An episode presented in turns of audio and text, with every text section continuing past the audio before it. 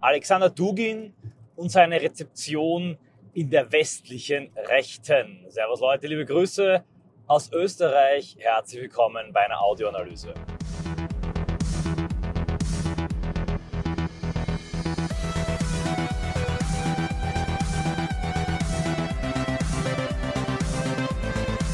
In dieser Audioanalyse möchte ich auf Leben und Werk von Alexander Dugin nur relativ kurz eingehen, also kein Autorenporträt, keine tiefere Vorstellung.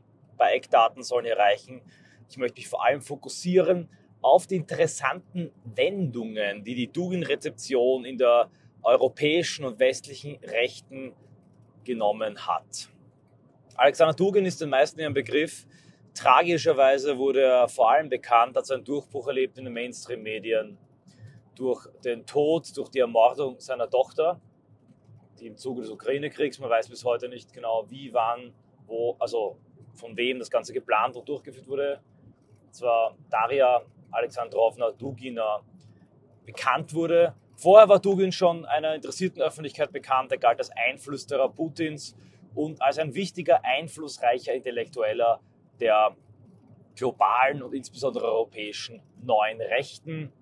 Durch ausgedehnte Vortragstouren, Podiumsdiskussionen. Man erinnere sich nur an die legendäre Debatte mit Bernard-Henri Lévy, dem französischen linksliberalen Universalisten, aber auch Gespräche mit Fukuyama und äh, die Übersetzung seiner Werke, insbesondere ins Englische, wurde Dugin ebenfalls einer interessierten rechten Öffentlichkeit bekannt und dann über die üblichen Warner und Beobachter und Rechtsextremismusexperten ebenfalls im Westen auch verschrien. Zu Dugin selbst, wie gesagt, nur kurz über Eckpunkte. Äh, geboren 1962 im Kommunismus, ein Dissident, insbesondere in der ähm, damaligen äh, konservativen bis nationalbolschewistischen Szene unterwegs. Wie gesagt, alles nur Eckpunkte, was sich dafür interessiert, der soll einfach googeln. Gibt genug über Dugin geschrieben. Experte im der europäischen Philosophie, insbesondere der konservativen Revolution, stark beeinflusst von Julius Evola, von Martin Heidegger und anderen integral traditionalistischen Denkern, wurde Dugin insbesondere über seine vierte politische Theorie und seine geopolitischen Analysen bekannt. Sein Buch Konflikte der Zukunft auf Deutsch, die vierte politische Theorie, ebenfalls auf Deutsch erschienen, haben sich stark verbreitet. Der Arktos Verlag hat viele seiner Werke ins Englische übersetzt. Im Wesentlichen versucht Dugin in der vierten politischen Theorie zu systematisieren, was in der neuen Rechten, der europäischen neuen Rechten aufgeworfen wurde. Er bezieht sich dabei stark auf Alain de Benoit, mit dem auch ein kollegiales Verhältnis verbindet, den er auch hoch achtet. Dugin sagt im Wesentlichen, dass die erste politische Theorie der Liberalismus, die zweite politische Theorie der Kommunismus, die dritte politische Theorie der Faschismus zu verwerfen sind, dass aber auch keine Synthesen wie zum Beispiel Nationalbolschewismus zu bilden sind und dass man eine neue politische Theorie entwickeln müsse, die vermeidet, in eine der Vorformen zurückzukippen. Er sagt selbst, finde ich immer noch ein geniales Zitat, die vierte politische Theorie ist keine fertige Antwort, sondern eine richtig gestellte Frage und hofft, dass intellektuelle Avantgarden in ganz Europa, in ganz Westeuropa hier eine neue politische Theorie entwickeln. Das Ganze ist nicht nur politikwissenschaftlich gedacht, sondern auch philosophisch, ontologisch. Dugin ist ein großer Heideggerianer und er will vor allem in der vierten politischen Theorie dafür plädieren, dass ein neues historisches Subjekt, ein neuer Akteur gewählt wird. Nicht das Individuum wie im Liberalismus, nicht die Klasse wie im Marxismus, nicht die Rasse wie im NS oder der Staat wie im Faschismus, sondern das Dasein, also der Begriff der heideggerianischen Philosophie. Darüber hinaus beschäftigt sich Dugin sehr, sehr stark mit mystischen, religiösen Traditionen, mit Eschatologie. Und wenn man will, kann man sehr tief in sehr interessante Denkgebäude eintauchen, dass er ein Experte für Geopolitik ist und die Geopolitik im Wesentlichen auch sehr stark in die russische Gesellschaft hineingetragen hat.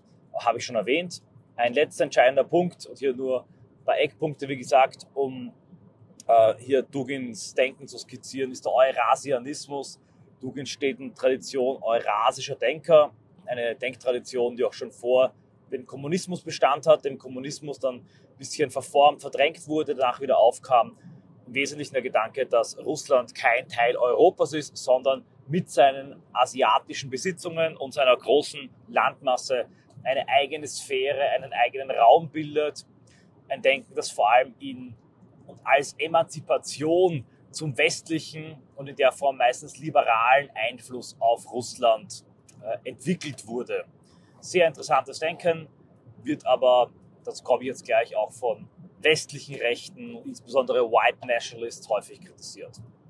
Dugin hat insbesondere über sein Auftreten, Rauschebart, die Fotos, die er von sich gemacht hat mit äh, Panzerfaust und äh, traditionellen russischen Ornat, aber auch die Inszenierung, die natürlich begierig aufgegriffen wurde von der westlichen Presse, die seinen russischen Rasputin, ja, seine Figur eben zwischen Rasputin, Dostoevsky, äh, Lenin und Iljin natürlich auch sehr romantisch findet, sehr viel auch in diese Rolle hineinprojiziert. Viele westliche Intellektuelle wären gerne in der Position des großen Philosophen, Beraters und Ideengebers, in die sie dann Dugin oft hineinschreiben. Dazu gab es bereits viele Korrekturen, die den Einfluss und die Rolle, die Dugin in der russischen Gesellschaft hat, äh, relativierte. Aber auf, wie gesagt, eine interessierte Öffentlichkeit auf die neue Rechte in Europa hatte einen Einfluss und auch in der Phase, in der ich begann, mich stark mit der neuen Rechten zu beschäftigen, war ja ein regelrechter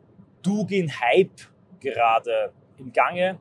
Es lag vor allem daran, das muss ich auch nochmal betonen, dass Dugin wirklich versucht, versuchte zu konzeptualisieren, zusammenzufassen, zu systematisieren, wo bei Benoit immer der Essay, also der Aufsatz und der Aufsatzsammelband dominiert. Benoit ist auch hochintelligent und hat sehr viele entscheidende Punkte vorgebracht in der Nouvelle Droite, aber eben diesen großen Entwurf, auch diese Bereitschaft zur Begriffssetzung, dieses theoretische Selbstbewusstsein, über das Dugin verfügt, das hat man bei Benoit nicht so stark gefunden. Als Jugendbewegte ist aber genau dieses Manifestartige, der Manifestcharakter etwas Motivierendes und Begeisterndes. Allerdings bekam dieses Interesse an Dugin und er wurde im überwiegenden Bereich sehr freundlich aufgenommen im rechten Lager, auch wenn es damals schon Kritik gab an seinem antiimperialistischen Ethnopluralismus, seiner Bezugnahme auf den globalen Süden und seiner von Evola her stammenden regelmäßigen Abwertung der Ethnizität und der ethnischen Frage. Hier spielt natürlich auch der Eurasianismus, der russische Imperialismus hinein. Russland ist ein multiethnisches Imperium. Aber der wesentliche Dämpfer und die große Kritik an Dugin und eine erste ähm, rechte Cancel-Culture-Welle gegen Dugin entstand im Zuge des ersten großen Ukraine-Konflikts zwischen Russland und Ukraine. Dazu muss man wissen, dass in der Ukraine sich auch eine ähm, interessierte und interessante neurechte Szene gebildet hat, insbesondere rund um Olena Semenjaka, eine Politikwissenschaftlerin, Intellektuelle, Aktivistin aus der Ukraine, kommt aus dem Bereich des Azov-Bataillons, war aber, glaube ich, im ukrainischen Parlament tätig, bei rechten Parteien, sehr einflussreich. Und im Wesentlichen hat man dort eine Art Erlebnisparadies für europäische Rechte, meist auch Altrechte aufgebaut mit Black Metal Konzerten, Fight Clubs, Bars, Lagern, Treffpunkten. In der Ukraine war eben all das möglich, weil die Gesellschaft selber sehr nationalistisch war und es dort die ganzen Verbotsgesetze und Paragraphen nicht gab. Und Olena, soweit ich das mitverfolgt habe, ich bin da kein Experte, kenne auch äh, weder sie noch habe ich Dugin mal persönlich getroffen. Die war zuerst sehr begeistert von Dugin und der vierten politischen Theorie. Dann aber kam es zu diesem Konflikt. Und in diesem Konflikt, muss man sagen, hat Dugin sich wirklich 2014, ich glaube auch 2015, zu extremsten Äußerungen hinreißen lassen, die die gesamte rechte europäische Öffentlichkeit schockiert haben, die in krassen Kontrast zu seinem Ethnopluralismus standen. Und er mutierte dann über Nacht zu einem russischen Panzernationalisten. Ich erinnere mich da an einen recht betrübten Artikel eigentlich von Olena, der da rumgereicht wurde, wo sie auch versucht hat, mit Bezug auf die konföderative Revolution, auf Heidegger, auf Jünger, die kennt das ja auch alles, äh, Tugend zu kritisieren. Und das hat tatsächlich, muss ich sagen, bei einigen Rechten in Europa, bei mir auch, zu einer gewissen Konsternierung geführt, einer Relativierung. Man hat also erkannt, ja, Dugin hat sehr viele wichtige, hochinteressante Dinge geschrieben, aber er hat eben auch eine sehr subjektive nationalistische Sichtweise, insbesondere wenn es dann um Geopolitik und diverse Konflikte geht. Das war aus meiner Sicht die große Entzauberung Dugins. Nach wie vor wurde er aber gelesen, wird er gelesen, auch von mir. Ich lese eigentlich alles, was es irgendwie auf Englisch übersetzt oder Deutsch übersetzt gibt von ihm und immer mit großem Gewinn. Ich muss auch sagen, mein Lieblingsbuch von Dugin ist jetzt gar nicht die vierte politische Theorie. Ich finde, da gibt es auch einige Schwächen in diesem Buch. Ich finde, das bisher Beste von ihm ist sein Vortrag und seine Lesung zur Ethnosoziologie, erschienen auf Englisch im Arctos Verlag Ethnosociology. Und das ist wirklich großartig. Das sollte meiner Meinung nach jeder Rechte gelesen haben, auch wenn hier natürlich große Herausforderungen, große Kritik für den klassischen Nationalismus enthalten sind. Nun begann aber, und ich würde sagen, sich auch inspiriert und vorangetragen durch die ukrainischen Nationalisten und deren Freunde und Sympathisanten. Wie gesagt, es wurde hier sehr intensiv ein Netzwerk aufgebaut, insbesondere mit altrechten Gruppierungen, mit der Metal-Szene, der Musikszene. Es begann eine Art Cancel-Kampagne gegen Dugin. Dugin durfte nicht mehr zitiert werden, nicht mehr gelesen werden. Jeder, der irgendwas über Dugin gepostet hat oder irgendwas Positives zum gesagt hat, war auf einmal ein Duginist, ein Eurasier und ein Verräter an der weißen Rasse und am weißen Nationalismus. In einer völlig absurden Paranoia wurde dann behauptet, dass Dugin und Russland und Putin die europäische Rechte unterwandern würden und dort ähm, antiimperialistische, antikolonialistische und letztlich auch anti-weiße Ideen verbreiten würden. Dazu wurden vor allem ältere Zitate von Dugin zum Teil aus dem Kontext gerissen, zum Teil völlig überbewertet, also in Podiumsdebatten hervorgeholt, in dem Dugin das sagte, was er immer schon gesagt hat, nämlich, dass er kein weißer Nationalist ist, dass für ihn die ethnobiologische Frage irrelevant ist oder nicht so wichtig ist. Kurz einfach ein Traditionalist im Stile und in der Nachfolge von Evola ist. Interessanterweise fehlen aber aus denselben Kreisen und Reihen die Cancel-Aufrufe und die zum Teil wirklich mit Werf und echter Boshaftigkeit vorgetragenen äh, Cancel-Kampagnen gegen Julius Evola. Oder auch gegen Alain de Benoit, von dem gibt es auch sehr viele Zitate, die ich selber nicht unterstreichen würde und die von vielen Rechten kritisch gesehen werden. Also, dass man alle rechten Denker von Van den Broek über Karl Schmidt bis hin natürlich zu den Kontemporären, Benoit, Dugin, auch Guillaume Fay, kritisch sehen und lesen muss und dass es da viele Dinge gibt, die man kritisch sehen kann, ist völlig klar. Aber hier wurde von verständlicherweise natürlich auch von äh, ausgehend von ukrainischen Nationalisten und ihren ähm, Freunden überall auf der Welt eine Cancel-Kampagne gestartet, die jede Dugin-Rezeption und jede Bezugnahme auf Dugin eigentlich unterbinden wollte. Parallel dazu radikalisierte sich aber eine Fraktion der Duginisten, Eurasier und Anhänger der vierten politischen Theorie, dahingehend nämlich, dass sie tatsächlich diese subjektive russisch-nationalistische Sicht verinnerlichten, indem sie Russland als die letzte Frontlinie gegen die Moderne, als den Katechon, äh, vielleicht sogar das historische Subjekt, äh, Dasein als Akteur betrachteten und sich zunehmend entfremdeten von ihren eigenen nationalen identitären Bewegungen. Diese bildeten dann als Anhänger der vierten politischen Theorie über diverse Blogs ein internationales Netzwerk an Kritikern, Kommentatoren, kleinen und kleinsten Zirkeln, die sich gegenseitig auf Konferenzen dann ihre Fahnen überreichen, die Hände schütteln, Kooperationen starten. Oft stehen hinter all diesen Zirkelinstituten aber jeweils nur eine Person. Diese eurasische, duginistische Bewegung, hier kann man den Begriff wirklich bringen, die krankt also vor allem daran, dass sie keinerlei politischen Akteur hat, weder eine Bewegung noch ein Sympathisantenumfeld, einen größeren Resonanzraum oder geschweige denn eine Partei in den Ländern, wo sie sich befindet.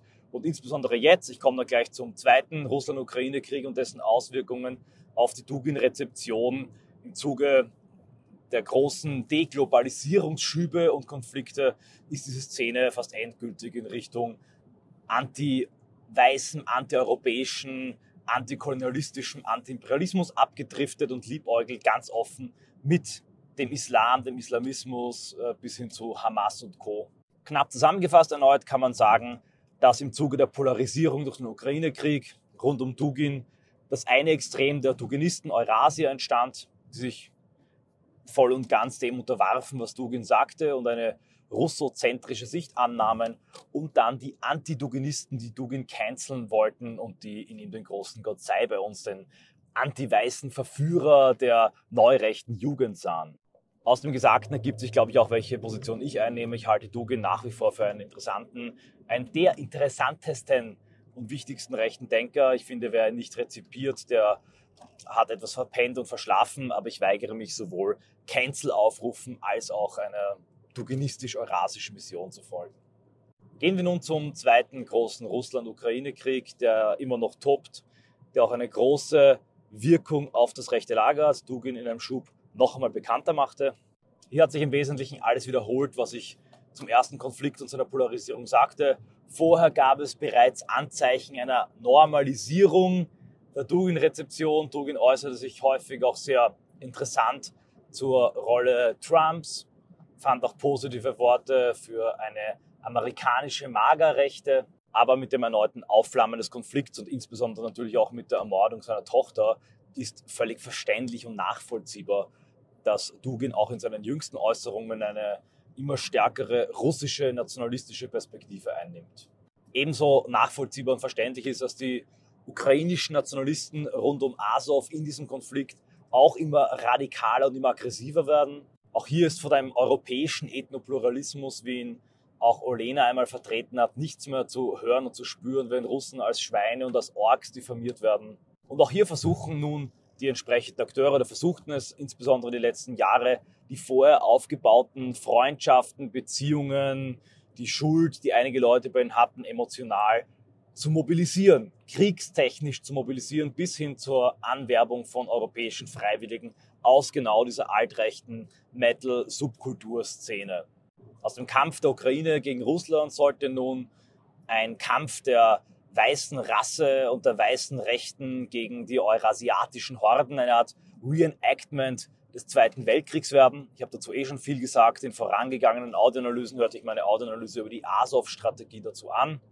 Das geht sogar so weit, dass der offen nationalsozialistisch auftretende amerikanische Blood Tribe, die Leute ähm, haben so schwarze Sturmhauben auf, ihr Anführer übelst tätowiert, hat so ein riesiges Hakenkreuz um den Hals hängen. Die sind also wirklich sehr radikal und die unterstützen sogar Joe Biden, weil er Waffen an ihre weißen Kampfesbrüder in der Ukraine liefert.